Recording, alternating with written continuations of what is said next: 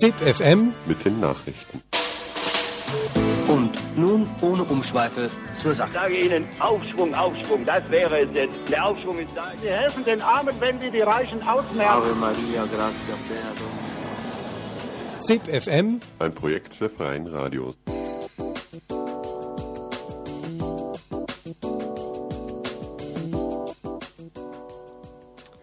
Hallo und herzlich willkommen zu ZipFM, dem gemeinsamen Infomagazin der Freien Radios. Hört die Ausgabe vom 9. Juli 2003, zusammengestellt von Radio Unerhört in Marburg. Die Themen der heutigen Sendung führen uns nach Italien, nach Iran und nach Irak.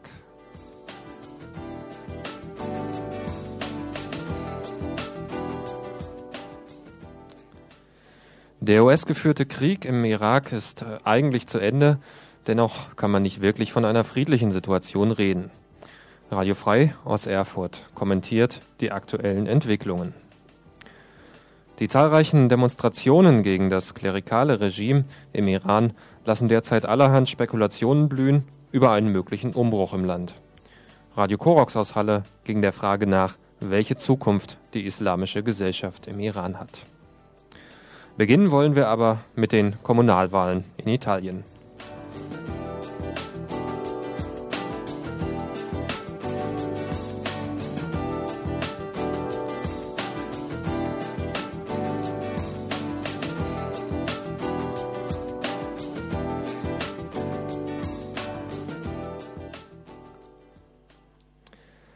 Ende Mai, Anfang Juni fanden in Italien Gemeindewahlen und in zwei Provinzen Regionalwahlen statt. Erstmals seit langem haben sich fast durchweg die Kandidatinnen des Mitte-Links-Bündnisses durchgesetzt. In Friaul-Julisch-Venetien, der Region an der Grenze zu Slowenien und Österreich, war das für viele dann dennoch überraschend. Dort gewann der Unternehmer Riccardo Illy als ehemaliger Bürgermeister von Triest erfolgreich die Wahl. Europa von unten sprach mit Max Mauro in Udine, Redakteur der Lokalzeitung Nuovo Friuli, über die Hintergründe und was man sich von Berlusconi als EU-Ratspräsident erwarten darf.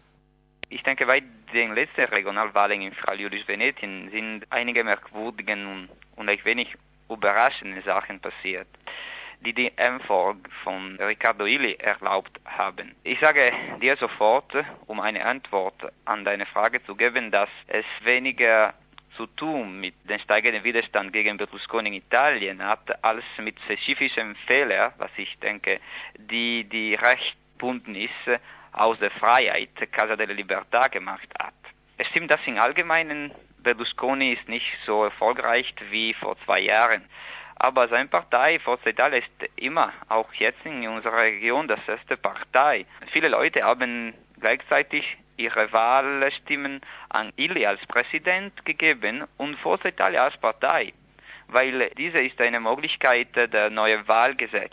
Die Leute können für den Präsident wählen und auch eine andere Wahl der Partei geben, der Opposition vielleicht, ja.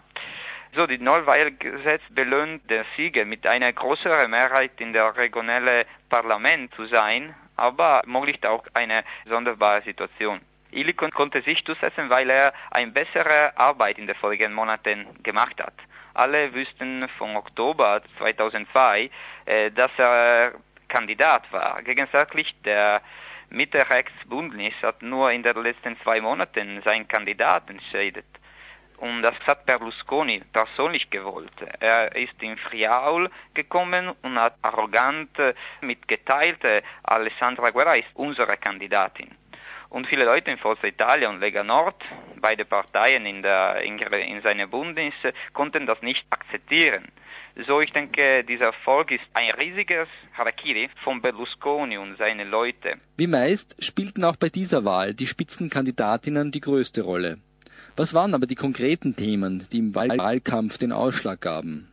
Alle Parteien, die sind in der Mitte-Links-Koalition in unserer Region, haben ein Programm und in diesem Programm, die hatten etwas Wichtiges, ich denke, über spezifische Probleme wie Arbeitslosigkeit, Entwicklung von kleinen Unternehmen und äh, Projekte mit andere Länder, mit Slowenien oder mit Österreich gesagt. Der Mitte-Rechtsbündnis hat kein lokales oder regionale Themen in ihrem Programm. Sie hatten nur viel Werbung und keine klare Mitteilung operiert. Sie hatten vielmal über eine Wahl gegen die Kommunisten gesprochen und alle Leute konnten einfach verstanden, dass Ili kein Kommunist ist oder war. Ili hat eine äh, mehr praktische, äh, konkrete Haltung. Er sprach über spezifische Projekte äh, und Probleme und die Leute, auch die sogenannten und viel wichtig mäßige Leute, die größere Nummer von Wählern haben äh, ihre Stimmen an Hilly gegeben wegen dieser diese Haltung. Zum Beispiel Hilly hat äh, über die Probleme von Triest und äh, Friaul, die anders sind, gesprochen, während äh, Alessandra Guerra über äh, ihre Freundschaft mit Berlusconi und Bossi mehrmals in alle Fälle erzählt hat. So auch die Leute, die in der Vergangenheit vor Alessandra Guerra ihre Stimme gegeben hatten, dieses Mal hatten gesagt, das stimmt nicht, wie, was passiert. Diese Leute, sie sprechen über Sachen, die hatten nicht zu tun mit unserer Region. Was hat Berlusconi mit unserer Region zu machen? Wir haben lokale regionale Probleme, wir haben Slowenien und Österreich, die neue Beziehungen zu entwickeln und das hat der Berlusconi über diese Sache nichts gemacht, nichts gesagt, ja. Er hat nur über die gegen die Kommunisten und ich denke, meisten Leute verstehen, das ist Quatsch, ja. Dennoch, die Macht Berlusconis scheint weiter fast absolut. Mit dem neuen Immunitätsgesetz schützt er sich vor weiterer Strafverfolgung in seiner Amtszeit. Während den politischen Auseinandersetzungen mit den Gewerkschaften bei der geplanten Lockerung des Kündigungsschutzes im Vorjahr standen Großaktionen wie Generalstreiks auf der Agenda der Opposition. Nun hat sich der Protest in vielen kleineren Bereichen verfestigt. Die Inkompetenz der Regierung in vielen aktuellen Fragen könnte Berlusconi letztlich zum Verhängnis werden. In der Süddeutschen Zeitung etwa war unlängst von Italien als Bananenrepublik zu lesen die große Frage ist aber immer wieder, ob es den verschiedenen Teilen der Opposition gelingt, außerhalb des Protests auch zu einem gemeinsamen Agieren zu kommen. Beim Europäischen Sozialforum in Florenz war eine Parole die neue Zusammenarbeit zwischen alten Institutionen wie etwa den Gewerkschaften und den neuen sozialen und globalisierungskritischen Bewegungen. Wo steht diese Zusammenarbeit ein Jahr nach dem Europäischen Sozialforum? Es stimmt, dass in den letzten zwei Jahren neue und äh, mehr intensiven und nachbändigen Initiativen wie die Sozialforum, die in fast jedem Staat in Italien gibt, oder auch ATTAC und alle diese neuen politischen Kollektiven sind sehr aktiv und machen auch viel Kundgebungen und manchen von diesen Kundgebungen interessiert auch die Gewerkschaften. Aber ich glaube, dass in diesem Moment in Italien das größte Problem für die Gewerkschaften ist, eine neue Einheit zu finden. Die drei großen traditionellen Gewerkschaften, CGL, CISL und WIL, finden sich eine gegen die andere, wenn man über Arbeitsrechte und Gesetze spricht in diesem Moment. So, ich denke, eine Kommunikation zwischen die neuen äh, Initiativen und die Gewerkschaften stimmt aber äh, mehr mit der großen Gewerkschaft, der ist mehr an den Links, der CGL ist, ja. vielleicht, als mit den anderen zwei, die sind kleinere, die Chisle, das ist mehr als katholische Gewerkschaft und Will, das ist mehr sozialdemokratische oder sozialistische Gewerkschaft. Ja? So in diesem Moment, ich sehe die Situation als diese. Die Gewerkschaft hat ein großes Problem, das größte Problem in ihrer Geschichte in Italien nach dem Zweiten Weltkrieg, eine neue Einheit zu finden. Und diese Regierung hat viel gemacht, um diese Einheit zu zerstören. Ja? Welche Erwartungen oder Befürchtungen gibt es eigentlich seitens der Kritiker Berlusconis, was die Zeit seiner EU-Ratspräsidentschaft betrifft? Es soll ja jetzt nur mehr wenige Treffen außerhalb von Brüssel geben. Wird er diese Zeit also für seine persönliche Propaganda nützen können? Ich denke, alle Leute in Italien sind sehr interessiert, auch zu sehen, was in den nächsten sechs Monaten passiert, weil Berlusconi soll in diesen nächsten sechs Monaten an alle Europa zeigen, was er machen kann. Ja, das erste, unser wichtiges Thema, will die europäische Verfassung sein, die in Rom in den nächsten Monaten untergezeichnet werden will. Berlusconi hat schon gesagt und auch gezeigt, was er als Politik denkt. Ja, Politik von Berlusconi ist als Bild, als äh, Aussehen mehr als äh, konkreten und praktischen Sachen. In den letzten zwei Jahren von dieser Regierung hat es nichts Praktisches gemacht, aber nur äh, einige kleine, äh, uninteressanten Gesetze für die ganzen Leute über äh, seine Probleme mit Justiz. Ja? Die Unterzeichnung der Europäischen Verfassung will Berlusconi als ein personelles Erfolg verkaufen. Und das ist normalerweise, was er in Italien macht so viele große Sachen zu verkaufen. Wenn es äh, von spezifischen Themen handelt, äh, wie zum Beispiel das große Problem der Migranten in das ganze Europa mhm. interessiert und auch äh, einheitliche Politik der europäischen Staaten über dieses Problem. Ich denke, Berlusconi ist nichts in der Lage zu machen, weil er kein Kompromiss eingehen kann. Es ist kein Politiker, es ist ein Verkäufer, ein Unternehmen. Der viel Geld und viel Macht erreichte, weil er gute Beziehungen mit den alten Parteien in Italien hatte.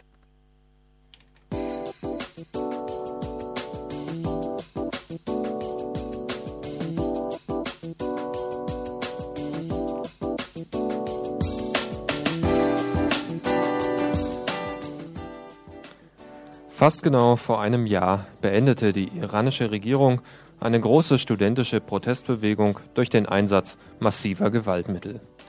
Beruhigt hat sich die Situation dennoch nicht.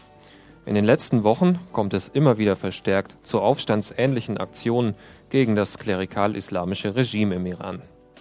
In der westlichen Öffentlichkeit wird gar über einen eventuell bevorstehenden Umbruch im Land spekuliert. Radio Korax ging dieser Fragestellung nach und sprach mit dem Exil-Iraner Said zur Situation nach den jüngsten Unruhen und zur Zukunft des Mullah-Regimes. Said, du lebst seit mehreren Jahren in der Bundesrepublik und warst seit langer Zeit jetzt wieder im Iran, mehrere Wochen. Die Entwicklung in den letzten Wochen lässt ja auf tiefe politische Konflikte schließen. Welchen Eindruck hattest du nach mehreren Jahren des Nichtdaseins von den gesellschaftlichen Veränderungen im Lande? Zum Ersten ist sehr auffällig, dass eine sehr große Unzufriedenheit herrscht. Und äh, das Zweite, was ich meine, sehr stark auffällt, ist, äh, dass die Menschen dort nicht interessiert, zumindest im Großen und Ganzen nicht, was der Staat macht. Es herrscht allerdings eine Macht- und Hoffnungslosigkeit. Man wünscht dass das System so schnell wie möglich gestürzt wird, aber wie es geschehen soll, darüber gibt es keine Vorstellungen. Jedenfalls ist der Eindruck, der erste Eindruck, den man gewinnt, wenn man mit den Menschen redet. Die jüngsten Studentenunruhen äh, lassen besonders in diesem Bereich auf äh, spezielle Probleme schließen. Womit sind die Studenten unzufrieden? Gibt es einen Rückhalt in der Bevölkerung? Für ihre Proteste? Werden sie von außen unterstützt?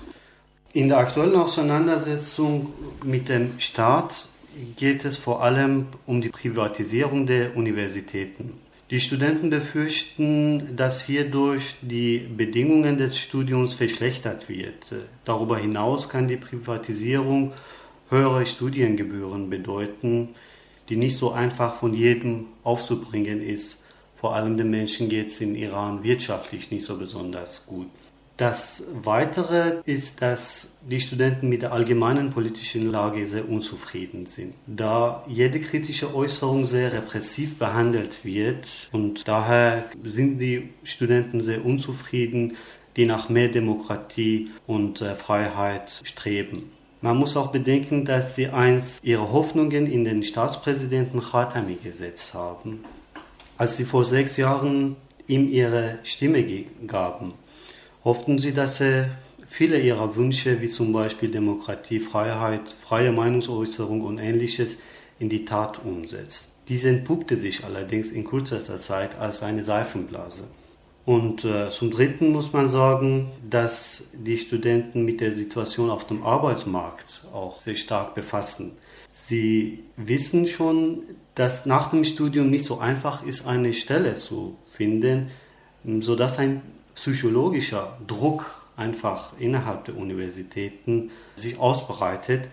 Und äh, die sehen halt eben die Zukunft nicht so rosig, wie sie sich wünschen. Man muss halt bei der Resonanz in der Bevölkerung ein bisschen vorsichtig sein. Äh, ich finde, dass die Resonanz in der Bevölkerung äh, meines Erachtens mäßig ausgefallen ist und hinter den Erwartungen zurückgeblieben ist. Es gab zwar sehr viel Sympathie, aber eine aktive Unterstützung fand kaum statt. Die Studenten blieben andererseits in ihrer Anzahl relativ beschaulich und weitestgehend isoliert.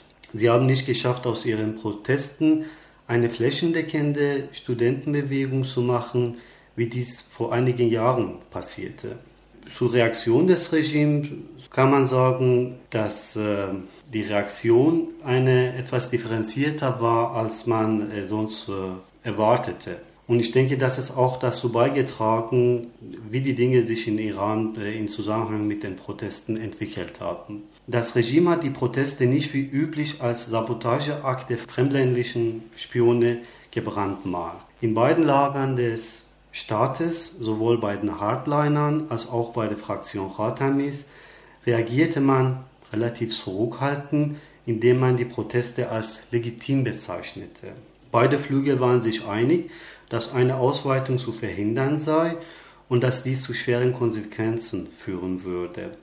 Dies war der Grund, warum der Staat nicht gleich mit Knüppel die Proteste niederschlagen ließ, also ein Verhalten, das man in der Regel von dem Mullah-Regime kennt.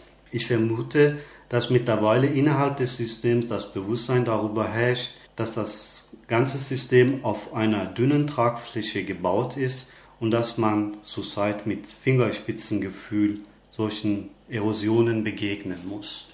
Eine nächste Frage bezieht sich auf die Opposition im Iran bzw. die iranische Opposition im Exil. Die jüngsten Nachrichten über die Auseinandersetzungen um und mit der Organisation der sogenannten Volksmujahideen gingen ja durch die Presse. Wie siehst du die Situation der Opposition im Allgemeinen? Gibt es große Differenzen, Spaltungen innerhalb der Opposition im Land bzw. der Exilopposition? Welchen Einfluss hat die Exilopposition überhaupt im Land?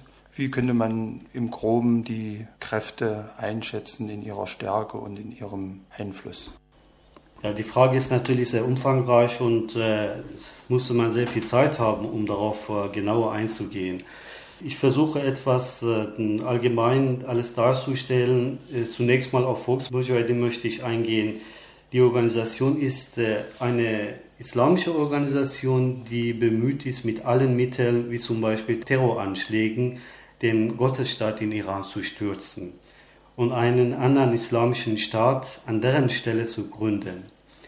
Die Organisation ist Anfang der 80er Jahre ins Exil gegangen, nachdem ihren bewaffneten Kampf die theokratische Herrschaft der Mullahs nicht zum schnellen Erfolg gebracht hat. Hierbei sind leider Tausende ihrer Anhänger darauf gegangen, entweder in Straßenkämpfen gefallen oder in den Gefängnissen hingerichtet worden. Man muss sagen, dass spätestens nachdem die Volksmujahideen sich mit dem irakischen Diktator Saddam Hussein während des achtjährigen iranisch-irakischen Krieges verbunden haben und ihre Organisation mit Hilfe Bagdads im Irak aufbauten, äh, verspielten jede Sympathie bei der iranischen Bevölkerung. Mir scheint es, dass sie zum Spielball der, französischen Regierung geworden sind, die sich mit Teheran sehr gut versteht nicht zuletzt wegen der wirtschaftlichen Interessen, die die Franzosen im Iran haben und aus diesem Grund eine stabile Regierung im Iran wünschen. Zum Opposition in Iran sehe ich zurzeit, zumindest ist mein Eindruck und das, was ich auch seit Jahren verfolge, dass keine Opposition, die eine wahre Alternative zum jetzigen Regime darstellt, existiert. Es gibt zwar die sogenannten Reformisten, die allerdings, wie ich vorhin auch sagte, kaum Unterstützung mehr im Volk haben. Die im Ausland befindliche Opposition wird andererseits in Iran äh, kaum in Betracht gezogen, weil diese dort keine Strukturen haben, um Aktivitäten durchzuführen, um auch wahrgenommen zu werden. Aus diesem Grund gehört die Opposition im Ausland nicht zum Bestandteil der politischen Geschehnisse im Land. Ich denke, dass in diesem Bereich die Opposition viel nachzuholen hat und muss sich auf ein Iran nach Mullahs äh, schleunigst vorbereiten. Dann hast du gefragt zur Unterstützung äh, des Regimes innerhalb der Bevölkerung. Äh, die Mullahs haben längst keine Unterstützung mehr unter dem Volk und äh, dies ist in der Gesellschaft deutlich spürbar. Selbst für jemanden, der nach fast zwei Jahren dahin reist, ist es deutlich zu erkennen. Man kann zwar nicht mit Zahlen belegen, wie viele Menschen noch hinter dem Staat stehen, aber sieht man von einigen Günstlingen und dem harten Kern der Anhänger ab, kann das Regime nur noch gegen die Masse regieren. Staat und Gesellschaften finde ich, dass sie auseinanderklaffen wie eine Schere. Die Iraner bemühen sich so weit wie möglich mit dem Staat nicht in Berührung zu kommen. Und vieles passiert hinter den geschlossenen Türen der Privatwohnungen und Häusern. Um ein Beispiel hier zu wählen, ist das Verbot von Parabolantennen. Einst versuchte die Regierung, diese zu verbieten und zu sammeln. Heute gibt es kaum eine Wohnung, in der nicht ausländische Fernsehen geguckt wird. Und wenn man einen digitalen Receiver hat, was nicht selten vorkommt, hat man die Möglichkeit, alle Oppositionssender, die aus den USA senden, empfangen. Eine Frage zur Zukunft des Irans. Welche Tendenzen siehst du für die nächste Zeit? Welche Entwicklungen könnten sich jetzt ergeben? Was kommt eventuell nach dem Mullah-Regime? Ja, das ist eine gute Frage. Ich denke, eine Prognose über die Zukunft Irans zu geben sehr schwer ist, während die Unzufriedenheit in der Gesellschaft sehr verbreitet ist und alle eine schnelle Veränderung wünschen fehlt es allerdings an realen Alternativen, wie ich vorhin versucht habe zu beschreiben. Das äh, Unterdrückungssystem in Iran hat bisher geschafft, jegliche Freiheitsbewegung niederzuschlagen. Ob dies in Zukunft möglich ist, erfordert auf jeden Fall härtere Mittel. Daher, das kann gut sein, dass wenn die Proteste in Iran zunehmen, dass das Regime äh, zum härteren Gang übergeht und sehr rabiat die Menschen unterdrückt. Eine andere Variante ist eine liberal-bürgerliche Alternative, die allerdings auch sich durchsetzen muss und erstmal in der Gesellschaft vorkommen muss, äh, um überhaupt von den Iranern akzeptiert zu werden. Said, ich danke dir für dieses Interview. Ich danke auch.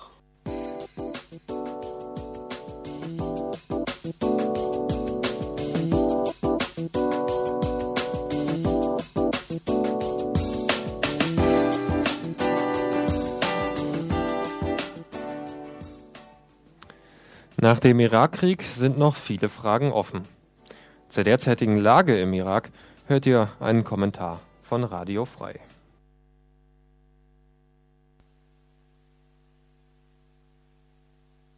Die großen kriegerischen Handlungen sind nun endlich vorbei, wenn man dem Präsidenten des US-amerikanischen Regimes George W. Bush noch Glauben schenken darf. Vom Frieden im Irak kann jedoch noch lange nicht die Rede sein, da sich seit dem Fall Bagdads Anschläge und Zwischenfälle häufen. Anschläge auf ölfördernde Pipelines wie am 13.06. in Machul und am 21.06. in Heat sind da nicht die Seltenheit. Außerdem gab es bereits zahlreiche Anschläge und Hinterhalte auf US-amerikanische und britische Truppen, wie beispielsweise seit 11. Juni in Bagdad und Umgebung, am 6.06. in El-Qut und am 24.06. in Basra. Insgesamt sind bereits 54 Menschen im Irak durch Unfälle und Anschläge getötet worden.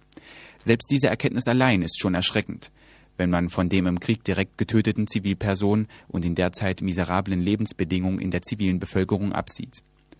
Das US-amerikanische Verteidigungsministerium hat sich offenbar zu wenig Gedanken darüber gemacht, wie man die irakische Bevölkerung vor einem Zusammenbrechen der Lebensmittel- und Wasserversorgung schützen kann. Oder sie haben diese aufgetretenen Versorgungsdefizite im Vorfeld billigend in Kauf genommen.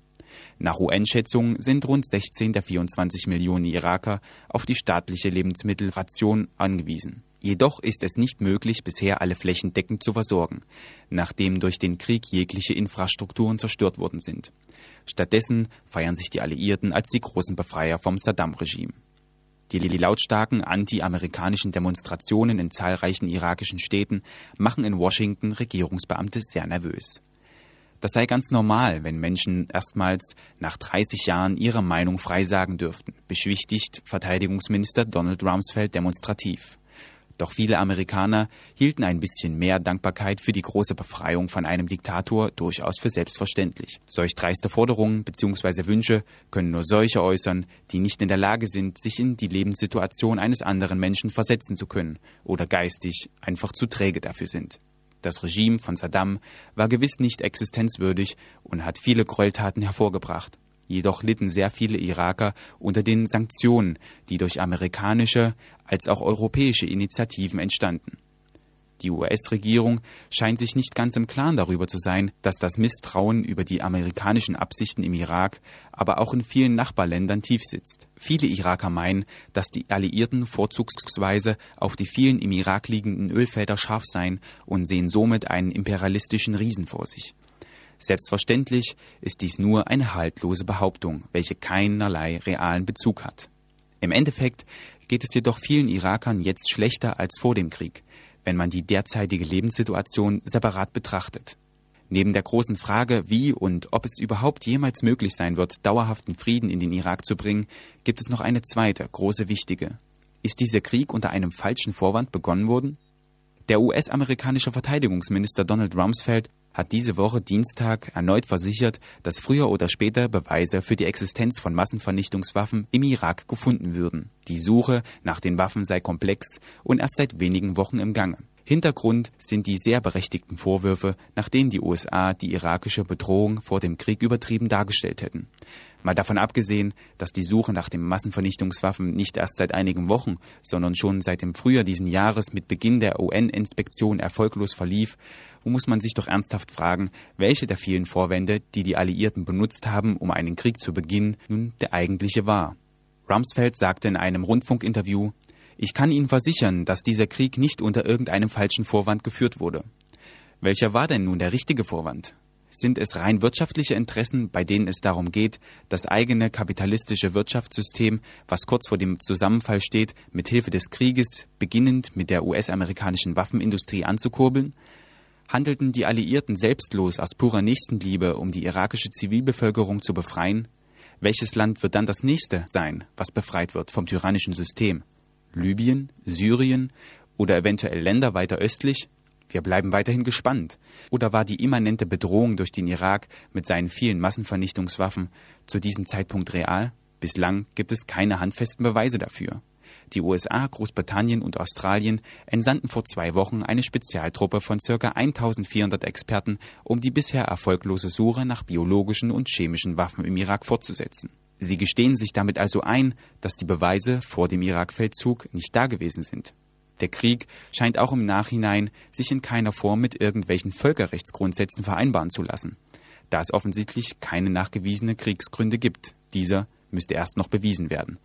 So war Hitler auch vorgegangen. Er hatte sich die Gründe selbst beschafft. Eine brutale Erkenntnis. Alles bedeutende Fragen, auch im Nachhinein des Irakkrieges, die nicht wirklich beantwortet werden können, was die Argumentation für den Kriegsgrund der Alliierten aufweichen lässt wie eine trockene Semmel im Wasser. Auch der britische Premier Blair bestritt bisweilen, die Öffentlichkeit hinters Licht geführt zu haben. Es gibt überhaupt keinen Zweifel daran, dass Saddam Massenvernichtungswaffen gehabt hat, sagte er dem britischen Fernsehsender Sky News. In den nächsten Wochen und Monaten werden wir Beweise dafür zusammenstellen und veröffentlichen. Ich habe absolut gar keinen Zweifel daran, dass wir diese Beweise finden werden. Daraufhin sagte unser werter Bundesaußenminister Joschka Fischer beim Treffen in St. Petersburg der Mail on Sunday, ich habe sehr deutlich gemacht, dass wenn es keine Massenvernichtungswaffen geben sollte, er, Tony Blair, zugeben sollte, dass er Geheimdienstberichte missbraucht und die Weltöffentlichkeit fehlgeleitet hat. Ob Fischer diesmal seine Forderungen konstant beibehält und ob den Alliierten neue Kriegsgründe nachträglich wieder einfallen, werden wir sicherlich demnächst erfahren.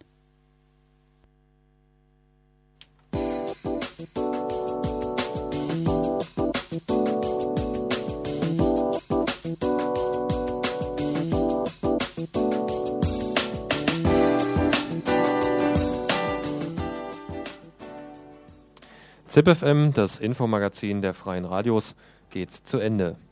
Die heutige Sendung wurde produziert von Radio Unerhört in Marburg. Ihr könnt die Beiträge wie immer nachhören im Netz unter www.freie-radios.net. Infos zur Redaktion findet ihr unter www.zip-fm.de. Vielen Dank fürs Zuhören und tschüss bis zur nächsten Sendung. Dann geht es unter anderem um die ungewisse Zukunft von Radio Orange in Wien.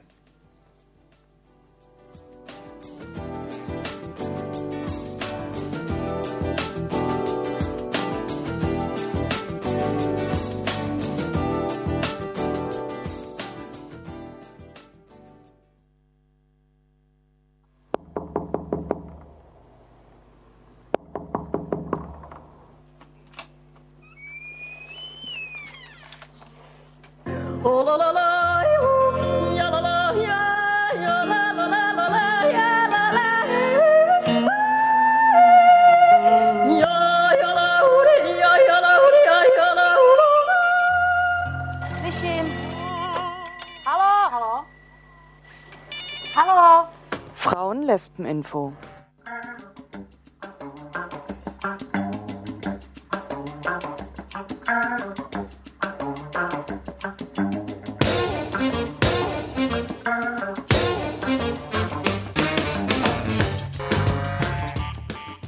Guten Abend, hallo und herzlich willkommen zur heutigen Ausgabe des Frauen-Lesben-Infos hier bei Radio Dreieckland.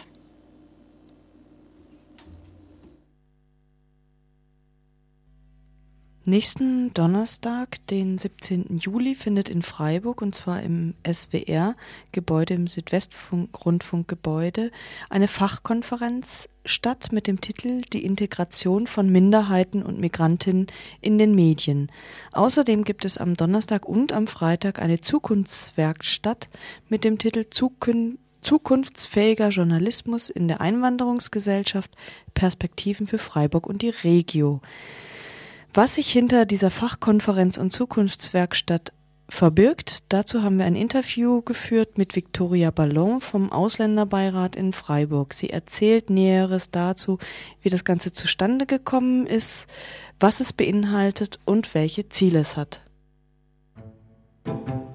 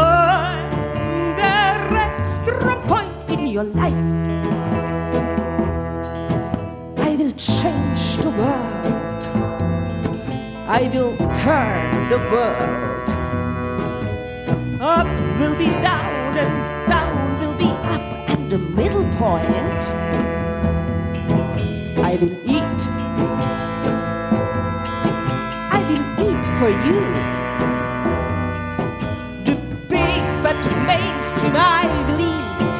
I will do for you.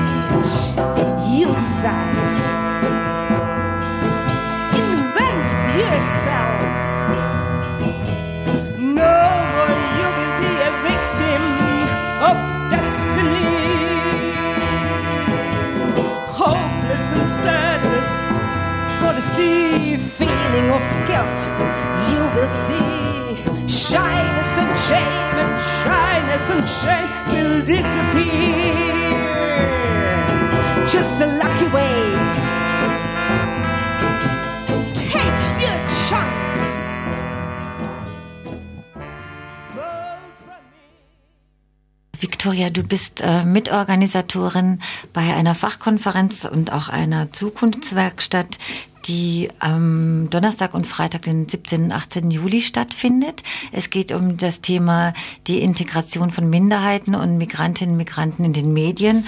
Und es geht um zukunftsfähigen Journalismus in der Einwanderungsgesellschaft.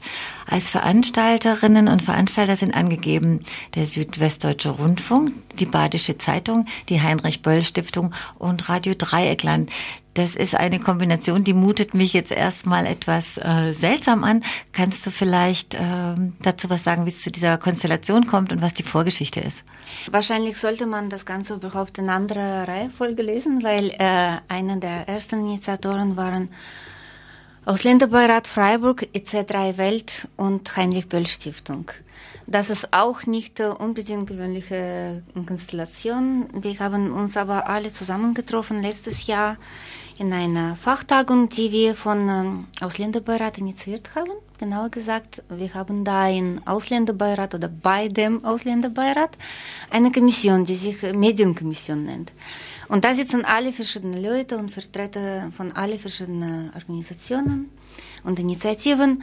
Und da haben wir entschieden, so eine Fachtagung zusammen zu machen, zusammen mit EZ3 Welt, die uns sehr, sehr geholfen haben, auch Mitorganisatoren waren von dieser äh, Fachtagung von Jahr 2002. Das hieß das Medienbild von Migrantinnen in der Öffentlichkeit. Und äh, da hat man auch die Vertreter von Heinrich Böll äh, eingeladen, aber nicht irgendwelche, sondern ganz konkrete, und zwar mh, eine von den, der von äh, letztes Jahr von Heinrich Böll da war, das ist, konnten mal kennen. Und äh, der ist auch ein Migrant aus Eritrea, arbeitet auch aktiv in den verschiedenen Medien und äh, veranstaltet schon seit Jahren zusammen mit Heinrich Böll Stiftung oder von der Heinrich Böll Stiftung solche Zukunftsverstädte, die mh, ja immer mit Migration, Migranten verbunden sind und in den letzten paar Jahren extra mit dem Thema äh, Presse oder Medien und äh, Migrantinnen Migration. Jetzt äh, da wir uns da getroffen haben und äh, zusammen viele Punkte zusammengefunden haben, äh, haben wir entschieden, äh, dieses Jahr 2003 wieder eine Konferenz zu machen, aber jetzt mal große, breite und mit der Zukunftswerkstatt. Es gab äh, einen zusätzlichen Grund dazu. Letztes Jahr leider trotz aller Vorbereitungen und einer sehr guten Organisation und viel Aufwand, äh, die, die Frauen, da waren übrigens hauptsächlich Frauen, die das organisiert haben und jetzt in unserer Vorbereitungsgruppe, sie wird größer und größer und größer, sitzen immer noch nur Frauen. Ich weiß nicht, woran das liegt, das war nicht unser Anliegen, aber das ist halt einfach so. Und ähm, ja, die haben sehr viel Mühe gegeben, so Carmen Luna und Rosalie Mack und Lorena. Äh, es waren mehrere Frauen, die das vorbereitet haben und äh, trotzdem kamen kaum Journalisten. Da war Martin Höchstermann, der sowieso so ein Journalist oder der einzige Journalist von Badische Zeitung ist, der für das Thema verantwortlich ist. Und Anja Bochler, die zweite Journalistin wahrscheinlich von der Badische Zeitung und sonst niemand. Und da haben wir gedacht, okay, mm, wir versuchen es nochmal, aber jetzt mit der Unterstützung von Heinrich Böll wahrscheinlich erreichen wir mehr. Und das war dann auch so. Und das war dann auch so, ja. Ich meine, die ganze mh, Zeitungen, okay, nicht die ganze, sondern Badische Zeitung und SWR wurden jetzt nicht nur von Ausländerberatern gesprochen, sondern von äh, Heinrich Böll Stiftung und wahrscheinlich, was weiß ich, was für Gründe da sind. Wahrscheinlich war es für sie solide. Oder wahrscheinlich zweiter Versuch, rechnet mehr, aber die sind dazu gekommen. Und natürlich äh, Radio Dreieckland als Mitveranstalter sollte einfach dastehen, meiner Meinung nach, weil das ist ein Sender, der gut oder schlecht, mehr oder weniger, aber seit Jahren sich mit dem Thema auseinandersetzt, auf alle verschiedene Weise in Muttersprache und auch auf Deutsch. und es muss einfach da sein. Du hast im Vorgespräch gesagt, es hätte auch eine Medienanalyse von den Frauen gegeben im letzten Jahr. Und wenn es um das Thema geht, äh, Migrantinnen äh, in Mitteleuropa oder in der BRD, äh, wo du, was hat denn die Medienanalyse ergeben? Daran knüpft ihr ja auch an. Ich kann so die Hauptpunkte jetzt nennen. Das wurde so mm, Anfang 2002 wurde aus der regionalen Presse über einen Zeitraum von neun Wochen so mm, ein Pressespiegel bezüglich des Thema einfach erstellt. Und da die Ergebnisse sind auch dokumentiert in einer Broschüre, die da ausgegeben wird und übrigens man kann sie immer noch bei EZ3W verlangen. Und äh, zusammenfassend äh, kann man sagen, eine, was uns besonders besorgt hat, dass altbekannte Klischee immer noch da sind, äh, dass die Einwanderer stürmen hierher nach Deutschland und so weiter, dass in eine subtile oder nicht subtile Weise immer noch in der Zeitung dabei ist. So sehr oft ist äh, wie kann man das, also, wahrscheinlich kann man so nennen, Ethnisierung von sozialen Problemen da, ja, wo man zum Beispiel über Kriminalität spricht und nennt dann gleich Nationalität, was eigentlich auch ähm, gesetzlich verboten ist. Trotzdem ähm, passiert das immer noch. Und äh, es, als positive Entwicklung kann man sagen, gerade letzten Tag, äh, letztem Jahr übrigens nicht ohne Bemühungen von unserer Kommission und Martin Höchstermann, hat man viel mehr über Flüchtlinge geschrieben, Flüchtlingsproblematik und so weiter. Aber als Kritikpunkt, dass da werden Migrantinnen oder Flüchtlinge immer noch als Objekt am Rande dargestellt, als Opfer. Und ähm, sehr wenig wird, ähm, ja, überhaupt nicht so oft werden die Migrantinnen äh, Akteure und kommen zur Sprache selbst. Was versprecht ihr euch denn von dieser Veranstaltung? An wen richtet sich das genau? Das ist äh, unser zweiter Versuch, wirklich mit den Journalisten in einen Dialog einzutreten. Ich glaube, ein Dialog ist immer möglich, selbst wenn wir verschiedene Ansichten haben. Und ich glaube, es ist sehr oft auch, dass die Journalisten bestimmte Sprache verwenden und bestimmte mh, mm, Sachen mh, mm, schreiben, nicht nur wegen oder nicht, überhaupt nicht wegen ihrer politischen Meinung oder Stellung, einfach weil sie keine interkulturelle Kompetenz haben. Es gibt bestimmte Sachen, die die Leute einfach nicht kennen und bei aller guten Wille äh, eher schädlich arbeiten oder weniger produktiv arbeiten. Und ich kann ein Beispiel bringen. Es war wahrscheinlich nicht ein Beispiel für gute Wille, aber wie wenig manchmal so interkulturelle Kompetenz ist. Ähm, es war ein Artikel in, äh, in äh, einer von Freiburger Wochenzeitungen, so diese Werbungszeitungen, und es ging um äh, äh, Aussiedler. Und da werden sie ständig Ausländer genannt. Und äh, wir, wir haben einmal von Medienkommission ein Gespräch verlangt mit dieser Zeitung und wollten einfach hinweisen, dass dieser Artikel so nicht geht. Es ging um kriminelle Ausländer. Und äh, versuchten so einen Dialog äh, mit Journalisten. Der Autor von äh, Artikel äh, zu machen. Und dann äh, haben wir die ganze Zeit äh, so ganz automatisch das Wort Migrantinnen benutzt. Und dann hat er gesagt, wie sagen Sie was? Ja, ich glaube, das ist der Punkt, was da kritisiert ist. Wieso nennen Sie die Leute, die deutsche Pass haben, ähm, Ausländer? Die sind deutsch, äh, die sind keine Ausländer, weil sie schon lange in Deutschland leben, äh, leben werden. Und zweitens, sie sind keine Ausländer, weil sie einfach Deutsche sind und die haben deutsche Pass und so weiter. Und äh, für ihn war es ganz neu, dass man überhaupt das Wort Migra Migrantin benutzen kann. Und dann hat er gesagt danach, ja, wenn ich wieder zu dem Thema schreibe, ich werde immer an Sie denken. das ist so einfach ein Beispiel.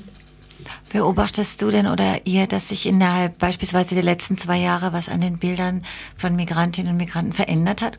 Gibt es da einen Veränderungsprozess bereits? Ja, es gibt gute äh, Einsätze, das ist ganz klar und wir sind super dankbar, die Journalisten, die überhaupt das Thema anderes angreifen oder versuchen äh, anzugreifen. Neulich war zum Beispiel ähm, ein Bericht in der ähm, Deutsche äh, Zeitung, in Badische Zeitung von Frau Littmann, Julia Littmann. Es ging äh, um äh, illegal, illegalisierte Menschen was ich super wichtig finde, dass man überhaupt in so einer großen Zeitung anspricht. Oder zum Beispiel diese Initiative von Martin Füchstermann und auch wieder unsere Medienkommission ähm, im Ausland daheim mit den Porträts und ähm, Berichte von verschiedenen Migrantinnen und Migranten, ihre Erfahrung aus ihrem Leben in Freiburg. Allgemein kann man diese Serie doch nur positiv schätzen. Bei allen Kritikpunkten, die wir da doch haben, und diese Kritikpunkte sind gerade sehr wichtig. Ja, ich meine, dass mh, selbst wenn so eine positive Geschichte entsteht, Weißt sind wir immer noch im Rahmen irgendwie getrennt unter spezielle Rubrik.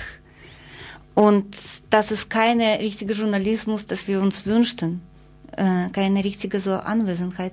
Aber trotz all dieser Kritikpunkte, ich muss wiederholen, man, als wir das initiiert haben, wir haben gar nicht gehofft, dass es klappt. Selbst in solcher Form. Kannst du die Kritik nochmal äh, zusammenfassen? Ich habe es nicht ganz mhm. verstanden. Äh, ja, ich meine, bei ähm, es war ein sehr positiver Einsatz. Äh, Rubriken, dass wir in 2002 mit Badischer Zeitung zusammen, unserer Medienkommission, gemacht hat, äh, so mit Martin Höchstermann. Äh, das hieß Im Ausland daheim. Und positiv war, dass das überhaupt möglich war, dass die wirklich jede Woche einer von den Freiburg lebenden Migranten über ihr Leben, Erfahrungen, Kritik und so weiter berichten könnte. Was da wahrscheinlich nicht so positiv war, das war Form an sich, da waren sehr viele Kritikpunkte von unserer Gruppe, die das mitveranstaltet hat. Mhm. Und das war dass wir oder Migranten, die da geschrieben haben, äh, so irgendwie getrennt dargestellt wurden. Es war eine spezielle Rubrik. Getrennt von was? Getrennt von allgemeinem Kontext von der Zeitung, was wir uns wünschen würden, dass man nicht so, äh, so in Käfig wenn man das verschärft sagt, ja, dargestellt wird als Italienerin, als Russin, als Jugoslawer und so weiter. Wir sind nicht nur Russen, Jugoslawen und was weiß ich, Italiener und so weiter. Wir sind auch Frauen, wir sind auch Mutter, wir sind auch äh, Mitbewohner dieser Stadt, wir sind auch was weiß ich, alles Mögliches. Und äh, das heißt, wir wollen in unserer normalen Rolle als Mitbürgerin auch in Medien da sein. Und nicht reduziert Und, als das Ausländerin genau, sein. Sozusagen. Genau, das meine ich. Ja. Mhm. ja, ich verstanden.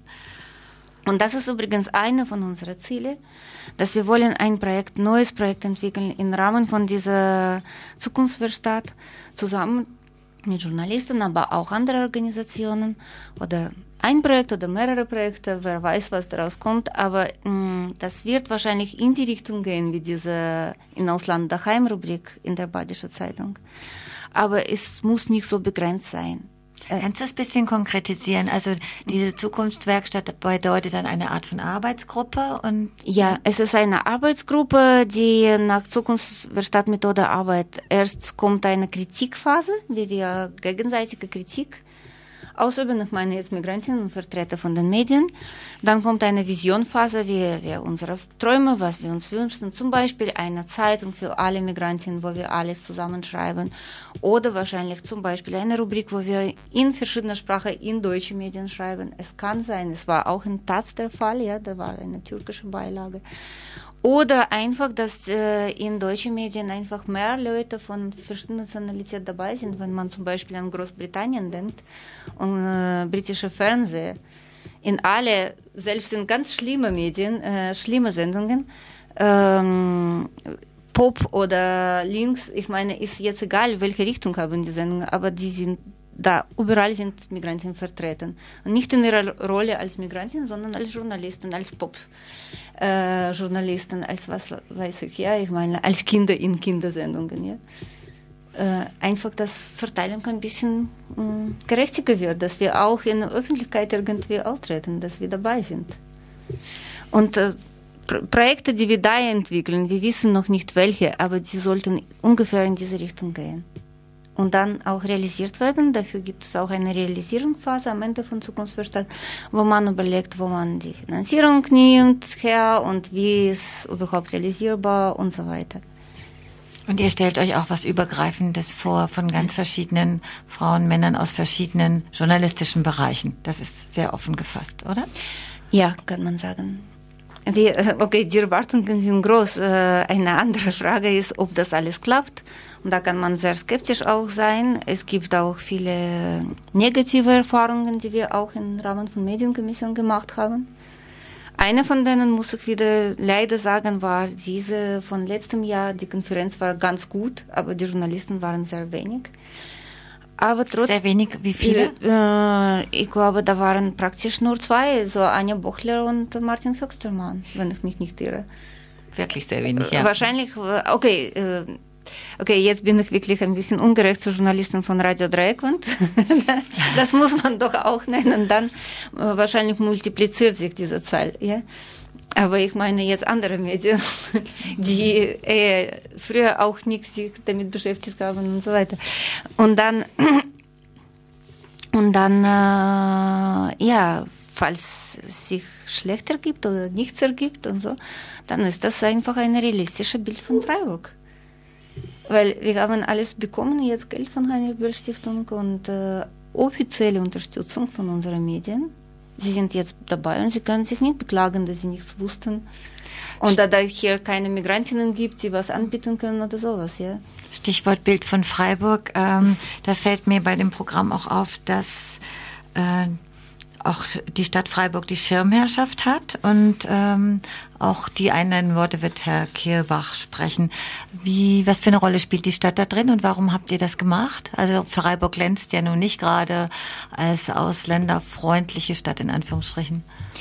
Okay, wir hoffen einfach, äh, wenn die Stadt Freiburg äh, jetzt auch Mitveranstalter ist und äh, vor allem zum Beispiel Herr Steiner von der Initiative Freiburg offene Stadt uns richtig unterstützt hat jetzt mit Vorschlag, dass wir ein paar Ratschläge und Vorschlag, dass wir auch, ja, okay, an Presseamt uns wenden, so, das gibt paar kleine Unterstützungen jetzt, aber wir könnten ehrlich gesagt auch wahrscheinlich ohne das, das ganze Organisieren unser ganzes wichtige Anliegen ist, dass Stadt Freiburg falls die Projekte weiter entstehen, dann uns auch weiter unterstützt. Dass es unterstützt und nicht nur sich darüber profiliert. Genau, genau, das, äh, das ist, ja, du hast recht, dass, äh, wenn man sich vorstellt, wie viel die, so, ich glaube, so großer Anteil von äh, der Bevölkerung in Freiburg jetzt in Prozent, glaube ich, ja, ausländische Bevölkerung, wie viel wir anbieten könnten, wenn an viele Beispiele sieht man das selbst an dieser Rubrik, wenn man die ganzen Artikel zusammenliest. Ja. Es war zum Beispiel einmal eine Veranstaltung, ein äh, Schauspieler hat die besten Artikel laut gelesen und es war wirklich wie ein tolles Hörspiel oder ein tolles Theaterstück. Wie interessant sind diese Erfahrungen und wie reich und wie, wenn man sich überlegt, äh, an alle Veranstaltungen, die schon sowieso am Rande in Grünen irgendwo in KTS und so weiter von Migrantinnen veranstaltet sind und laufen, dann kann man sich wirklich vorstellen, dass die Stadt davon profilieren wird. Falls was daraus kommt, ein wichtiges Projekt oder von uns.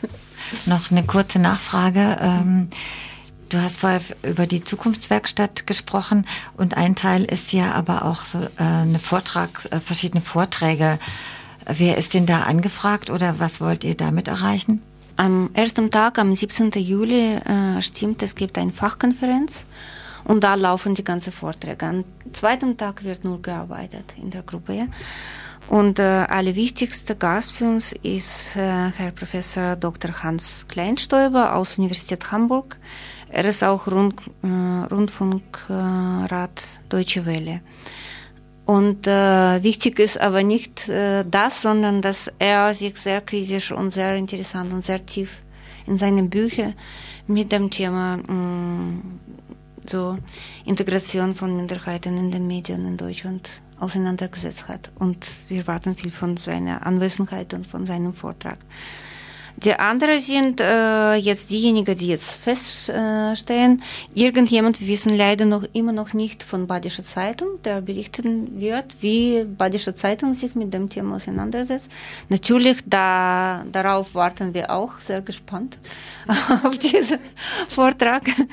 Und dann ähm, okay, von SWR hören wir Grußwort, aber wahrscheinlich wird, da ist mindestens angefragt, jemand, äh, ich glaube nicht aus Freiburg, sondern SWR 2 Kultur, der sich auch mit dem Thema beschäftigt.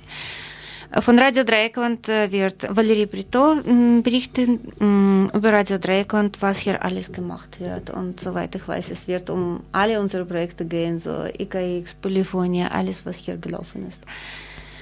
Äh, und extra über in anderen Sprachen hoffe ich, wird auch Ibtisam ein paar Wörter erzählen um das Projekt.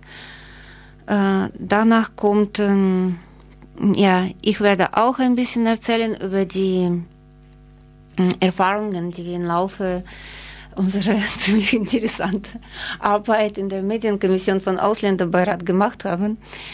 Und äh, Clemens Hauser, der ist auch von unserer Kommission, wird erzählen, was für Projekt wir schon jetzt im Kopf haben in Medienkommission. Dieses Projekt wird übrigens auch in Zukunft äh, weiter bearbeitet.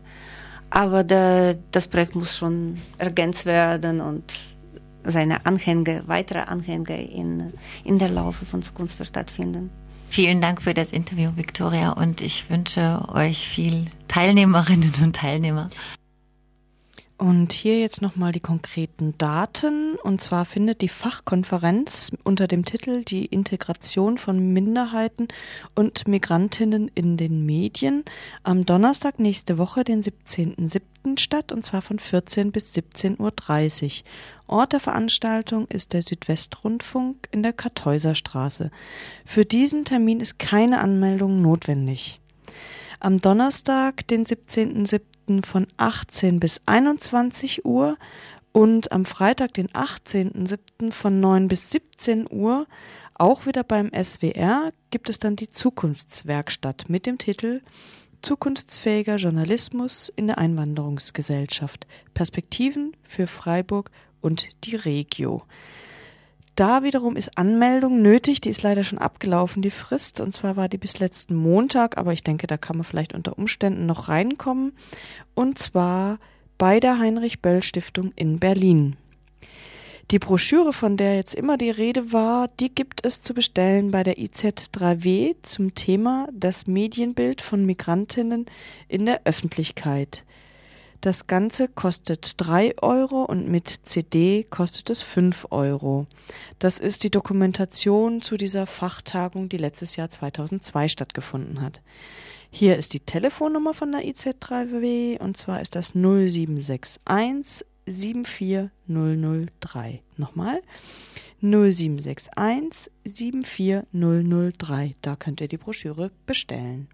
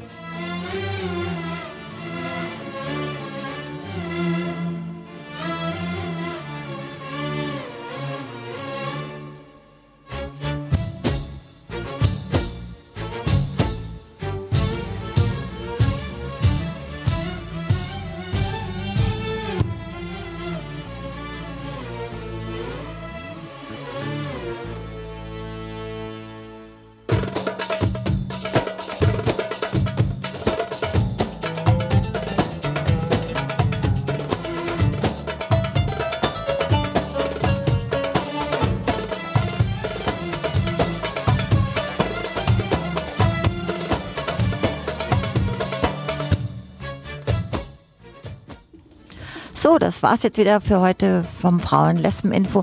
Die Wiederholung von der Sendung ist hörbar morgen, Donnerstag um 10.30 Uhr. Und ein neues Frauen-Lesben-Info gibt's dann wieder am 23. Juli um 18.30 Uhr. Und bis dahin, tschüss.